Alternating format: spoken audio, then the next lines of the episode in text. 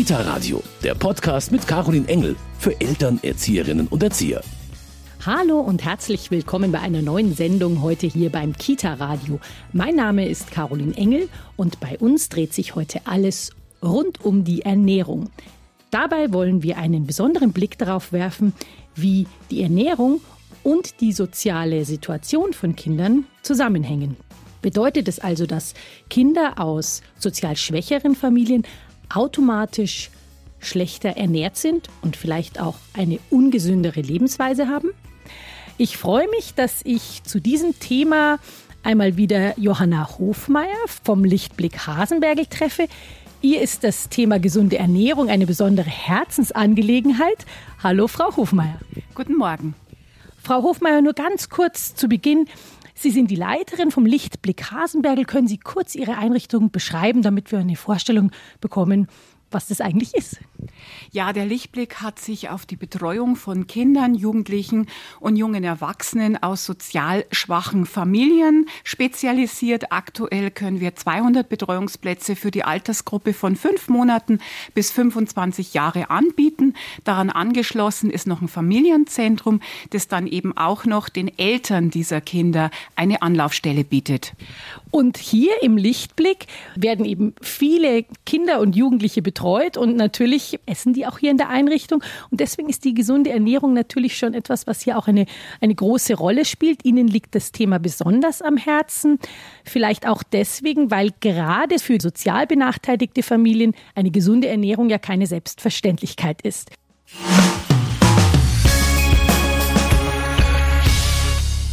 Frau Hofmeier, wie hängen denn die Gesundheit und die soziale Situation zusammen? Gibt es da einen Zusammenhang?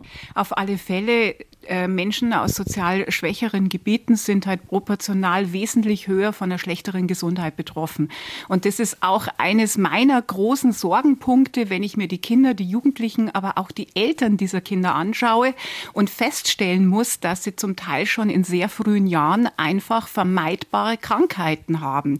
Also dass sie an degenerativen oder entzündlichen Erkrankungen leiden, die man wirklich auch auf eine ungesunde Ernährung zurückführen kann.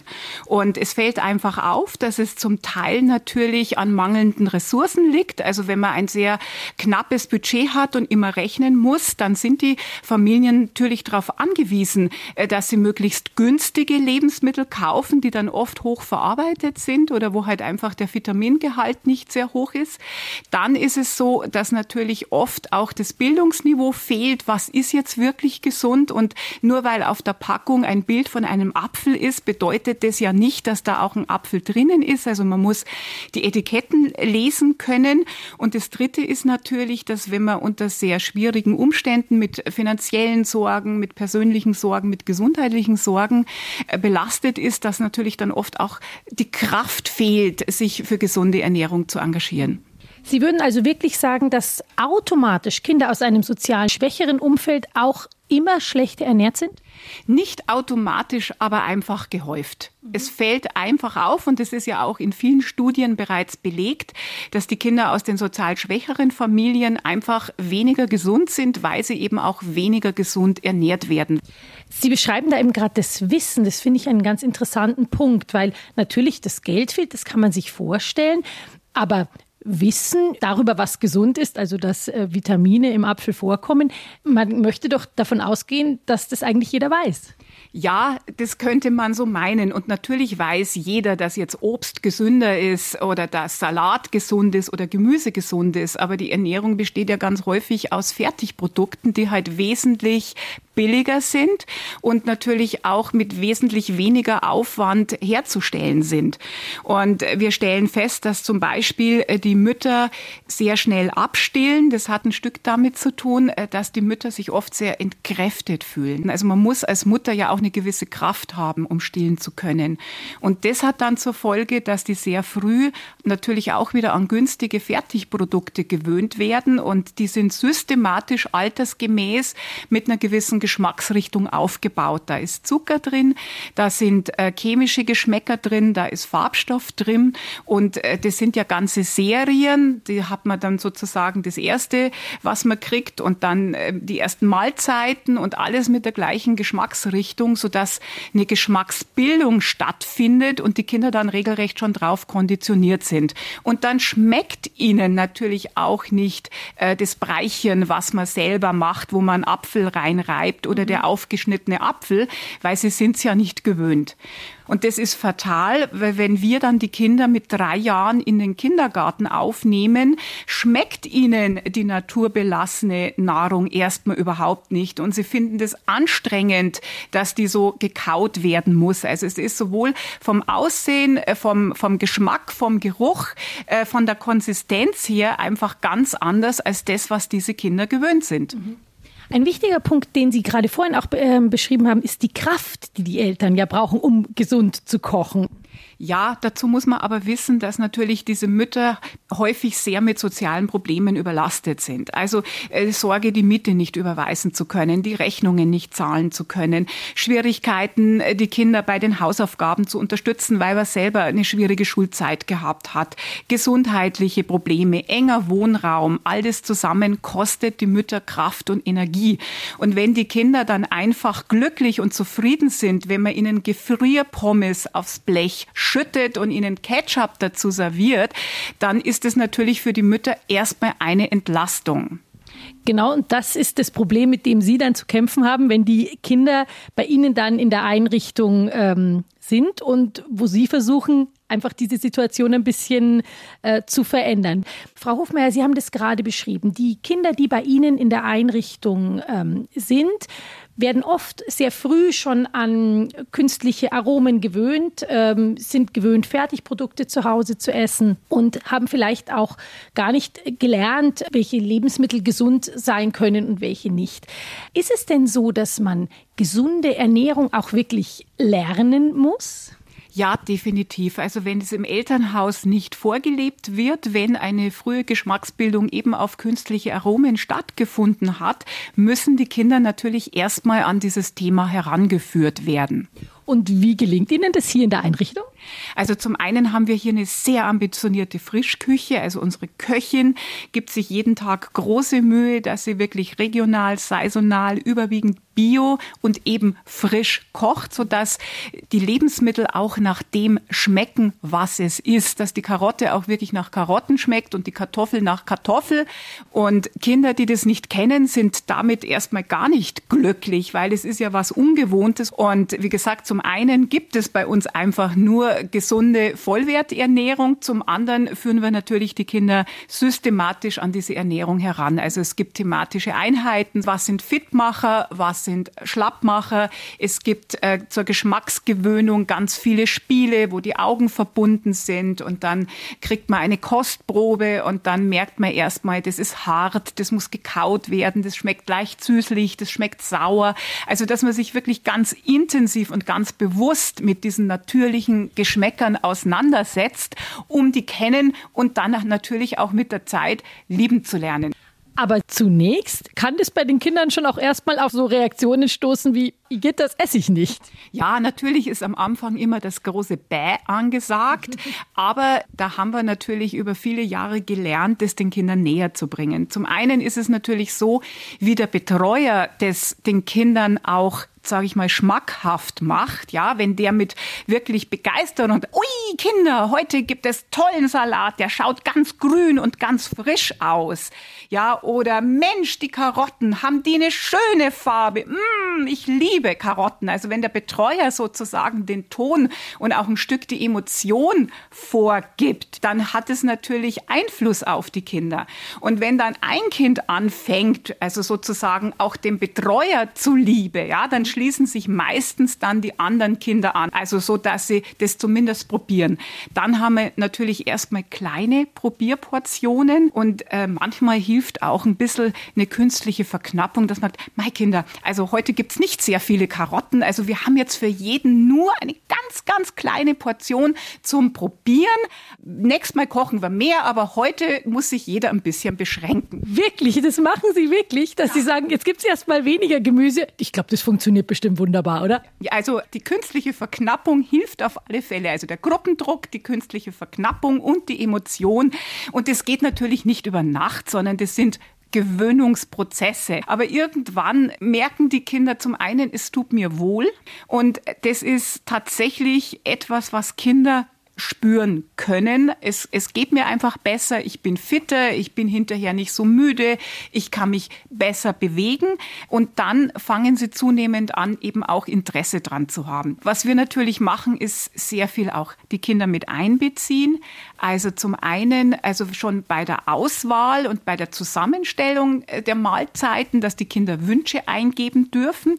Und wenn dann natürlich sehr ungesunde Wünsche kommen, wie also jetzt Pommes und Ketchup, habe, dann wird es umgesetzt in gesunde Varianten. Also sie lieben zum Beispiel unsere Rosmarinkartoffel oder unsere selbstgeschnitzten Pommes und eine selbstgemachte Tomatensoße. Also so kann man die Kinder mit einbinden. Es ist auch Kritik erwünscht, aber sie müssen natürlich das begründen. Also einfach nur bäh ist nicht in Ordnung. Sie können sagen, es ist mir zu scharf, es ist mir zu wenig scharf, es ist mir zu süß, es ist mir zu sauer. Also wenn Sie Kritik üben, das ist definitiv definitiv erwünscht, aber Sie müssen es begründen und nicht einfach nur sagen, das ist bäh und das esse ich nicht. Und ein weiterer wichtiger Aspekt ist natürlich das selberkochen. Das weiß man heutzutage natürlich auch, dass einfach das selbstgekochte am allerbesten schmeckt. Dann schmeckt auch etwas Gesundes, was man normalerweise nicht essen würde. Und wenn man sieht, dass im Hochbeet äh, der Schnittlauch geerntet wird und dann geschnitten wird und dann e-, extra noch auf den Quark und auf die Kartoffel kommt,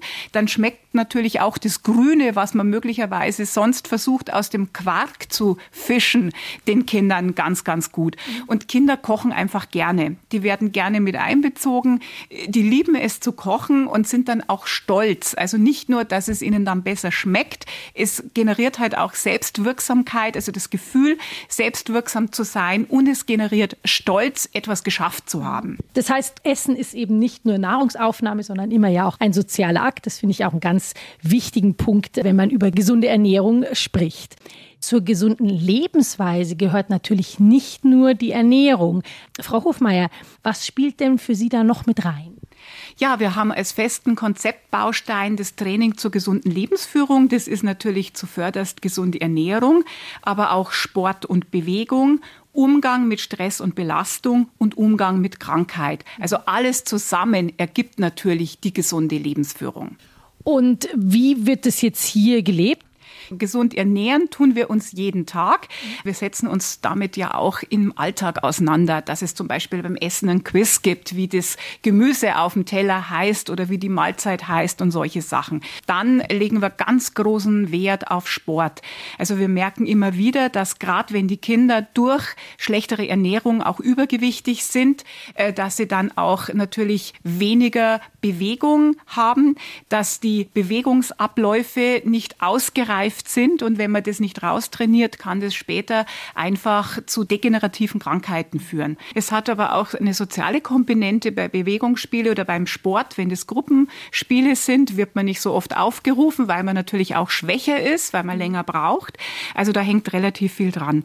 Also wir haben zuzüglich zur gesunden Ernährung eben auch ein ganz großes Bewegungsprogramm. Wir gehen mit unseren Kindern jeden Tag an die frische Luft und haben dann ganz viel Ballspiele, Seilspringen, Gummitwist. Also wir versuchen ihnen möglichst viele unterschiedliche sportliche Betätigungen näher zu bringen.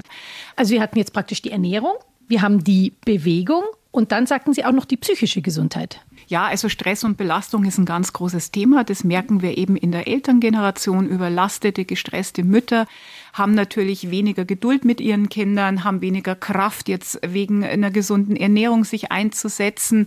Stress geht natürlich auch aufs Immunsystem, aufs körperliche Wohlbefinden. Das hat ganz viele Folgeerscheinungen.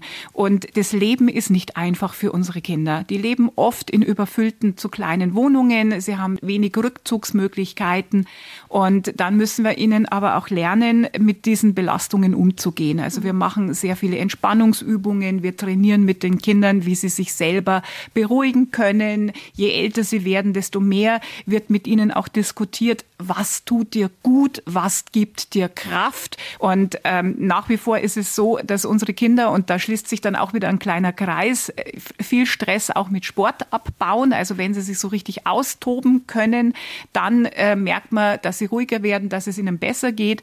Also wir helfen ihnen einfach für sich Wege zu finden, mit Stress und Belastung umzugehen und auch ein Bewusstsein dafür zu entwickeln, sich nicht einfach nur schlecht fühlen und dann daheim vor den Fernseher setzen oder vor die Computerkonsole, sondern Mensch, wie fühle ich mich denn?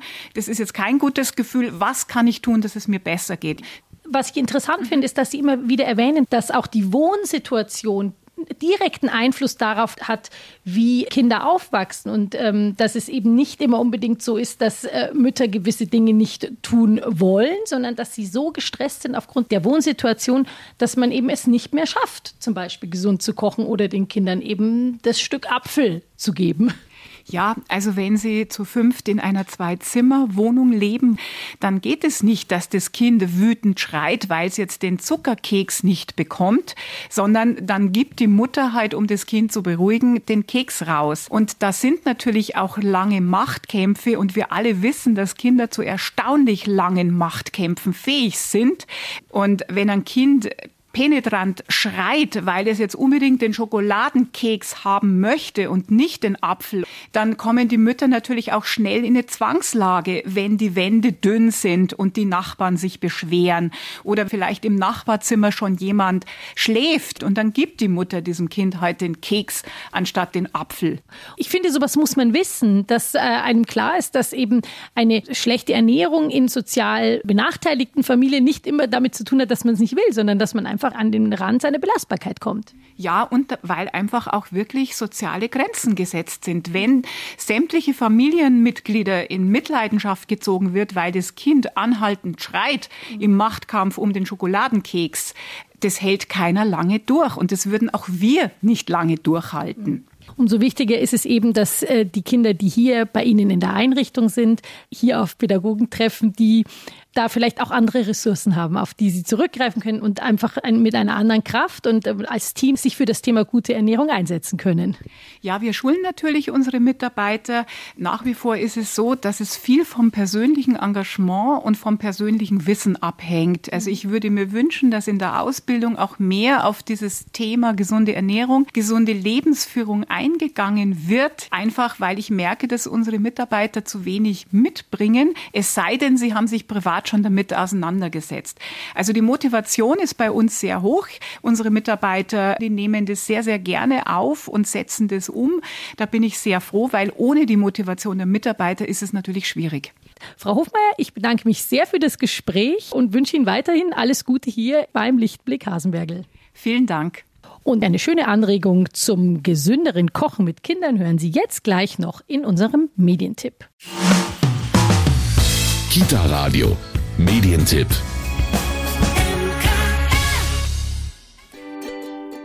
Polly und Pelle in der Küche. Wir kochen und essen uns durch das ganze Jahr. Polly und Pelle probieren Monat für Monat neue Lieblingsgerichte aus, erforschen spannende Fakten über Lebensmittel, machen Experimente und erleben die Jahreszeiten mit allen Sinnen. In diesem ganz besonderen Kinderkochbuch stecken nicht nur 60 köstliche Rezepte, Kinder und Erwachsene erfahren nebenbei auch, warum es gesund ist, nicht jeden Tag nur Pommes zu essen, was eigentlich mit einem Happen Pfannkuchen im Mund passiert und welche die härteste Nuss der Welt ist. Vor allem aber geht es um ganz großen Kochspaß und darum, wie glücklich gemeinsames Kochen und Essen machen kann. Das Buch Polly und Pelle in der Küche ist im Was für mich Verlag erschienen und kostet 29,90 Euro. Das war's für heute schon wieder vom Kita Radio. Wir haben uns damit beschäftigt, wie die Ernährung und die soziale Situation von Kindern zusammenhängen. Sozial benachteiligte Familien sind da eben auch oft auf die Unterstützung der Kitas angewiesen. Schön, wenn diese da Initiative zeigen, wie eben der Lichtblick Hasenbergel, wo den Kindern gesunde Ernährung im wahrsten Sinne des Wortes auch etwas schmackhaft gemacht wird. Ich darf mich von Ihnen verabschieden und sage Tschüss und bis bald. Ihre Caroline Engel. Kita Radio, ein Podcast vom katholischen Medienhaus St. Michaelsbund, produziert vom Münchner Kirchenradio.